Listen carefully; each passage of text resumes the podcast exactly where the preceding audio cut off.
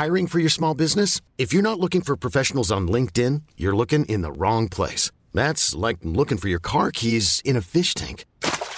LinkedIn helps you hire professionals you can't find anywhere else, even those who aren't actively searching for a new job but might be open to the perfect role. In a given month, over 70% of LinkedIn users don't even visit other leading job sites. So start looking in the right place. With LinkedIn, you can hire professionals like a professional. Post your free job on linkedin.com slash achieve today.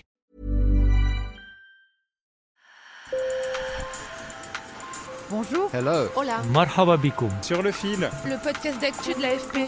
des nouvelles choisies pour vous sur notre fil info. Goncourt, Femina, Renaudot, cette semaine c'était l'heure du choix parmi les romans de la rentrée 2023 pour les jurés des principaux prix littéraires français. L'ordre dans lequel sont remis ces prix change chaque année et il est important. Décider en premier donne à un jury une plus grande latitude car il paraît difficile de couronner le même livre à un ou plusieurs jours d'écart. Dans la dernière ligne droite de l'édition 2021 du Goncourt, le président du jury, Didier Decoing, avait d'ailleurs énoncé clairement qu'il préférait que chaque prix ait son lauréat. Si on donne deux prix à un seul livre, ça ne fait qu'un livre dans la vitrine, disait-il alors, défendant selon ses mots nos amis et alliés que sont les libraires. Derrière un prix, c'est tout l'écosystème du livre qui est alimenté. Pour en parler, j'ai interrogé Hugo Honoré, mon collègue chargé de la littérature et de l'édition pour l'AFP. Sur le fil. Euh, c'est un grand moment d'émotion. On vient de passer chez Nola. Je ne plaisante pas. On était en larmes dans le taxi. Euh. C'est incroyable. Mardi, à la mi-journée, le plus prestigieux des prix français était décerné à Jean-Baptiste Andrea pour son roman Veiller sur elle, publié aux éditions de l'Iconoclaste. Les journalistes étaient alors aux aguets au restaurant parisien Drouan, où le nom du lauréat est annoncé comme le veut la tradition depuis plus d'un siècle. Le Renaudot, qui comme tous les ans annonce son lauréat tout de suite après au même endroit, a récompensé Les Insolents de l'autrice Anne Scott, édité chez Calman Levy. La veille, le prix Femina avait lui été remis à Neige Sino pour Triste Tigre des éditions POL. Tous ces prix sont l'assurance de doper ses ventes lors des deux derniers mois de l'année, les plus importants pour les libraires. Pour les auteurs et les autrices, ça apporte énormément. Ça apporte euh, de la visibilité, puisque en général, c'est un bandeau rouge qui est apposé euh, devant la couverture. J'ai parlé avec mon collègue Hugo Noré qui s'occupe des livres et de l'édition à l'AFP de l'impact des prix littéraires.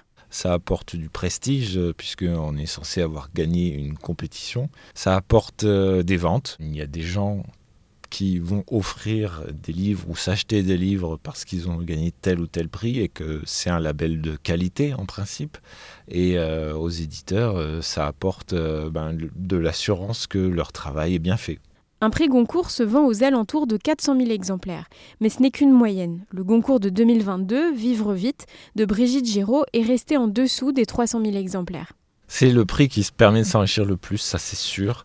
Ça permet d'avoir un lectorat immédiat, puisque euh, le prix Goncourt est offert euh, sous le sapin de Noël. Ça attire euh, un cercle vertueux où, euh, comme on est labellisé prix Goncourt jusqu'à la fin de sa vie, il y a des lecteurs qui feront confiance et qui se diront cet auteur-là vaut la peine d'être suivi.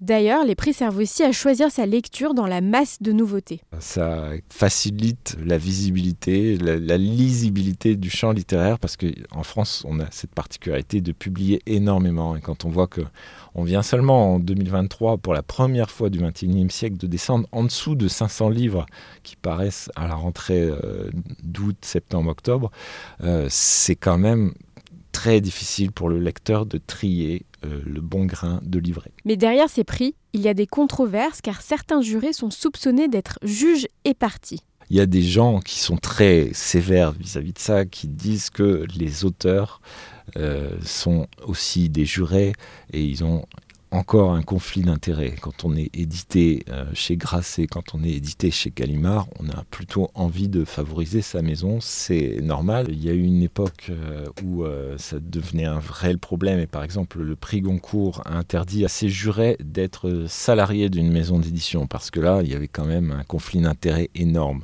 À une époque on parlait aussi de Galligras-Seuil, c'est-à-dire Gallimard, Grasset et Le Seuil qui avaient remporté, il me semble, pendant 25 ans, ils avaient remporté 23 prix. Donc on avait forgé euh, cette euh, expression qui était quand même très juste. C'était difficile de prétendre au prix Goncourt si on n'était pas au départ édité par une de ces maisons pour les maisons d'édition, évidemment c'est un enjeu économique énorme et la grosse question c'est de savoir euh, combien le numéro 3 de l'édition aujourd'hui qui est le groupe Madrigal, donc c'est la famille Gallimard, contrôle les prix les plus importants. Les prix Goncourt vont souvent à des romans édités par euh, les maisons de Madrigal, c'est-à-dire Gallimard, POL, Flammarion. C'est difficile pour euh, les autres euh, maisons d'édition de se faire une place, mais ça arrive. Effectivement, les temps changent et Hugo Honoré voit une lueur d'espoir. Même si cette année, le favori du Goncourt était Éric Reinhardt, qui a pour lui d'appartenir à la maison la plus influente de la littérature française, Gallimard, c'est finalement Jean-Baptiste Andrea qui a remporté le prix et il est édité chez l'Iconoclaste, une maison indépendante. Le lauréat 2021, Mohamed Mbougarsar, est aussi édité dans une maison indépendante, Philippe Ray. Pour surmonter certaines controverses, les prix en France pourraient en tout cas peut-être s'inspirer d'exemples différents à l'étranger. On n'a pas la tradition qu'il y a euh, dans certains autres pays d'avoir des jurys tournants, d'avoir euh, un jury qui va se constituer euh, pendant une année seulement et qui donc va être complètement imprévisible, où les interactions entre les jurés vont être absolument impossible à prévoir. Pour le Booker Prize au Royaume-Uni ou encore le Cervantes en Espagne, les jurés changent d'une année sur l'autre, alors que les jurés du Goncourt sont nommés à vie. Jeudi, c'est le prix Médicis qui va clôturer cette semaine littéraire. Parmi les huit prétendants, Eric Reinhardt et Neige Sino, mais aussi de jeunes révélations comme la marocaine Salma El Moumni ou la franco-suisse Elisa Choua du Sapin. C'est la fin de cet épisode, merci de l'avoir écouté. Je suis Berfine Topal, sur le fil revient demain. Et juste un petit mot avant de terminer, dans la description de l'épisode, vous trouverez un lien vers un sondage pour vous, car nous cherchons à nous améliorer chaque jour et nous aimerions savoir quelles sont vos préférences. Répondez, ça prend 3 minutes. À bientôt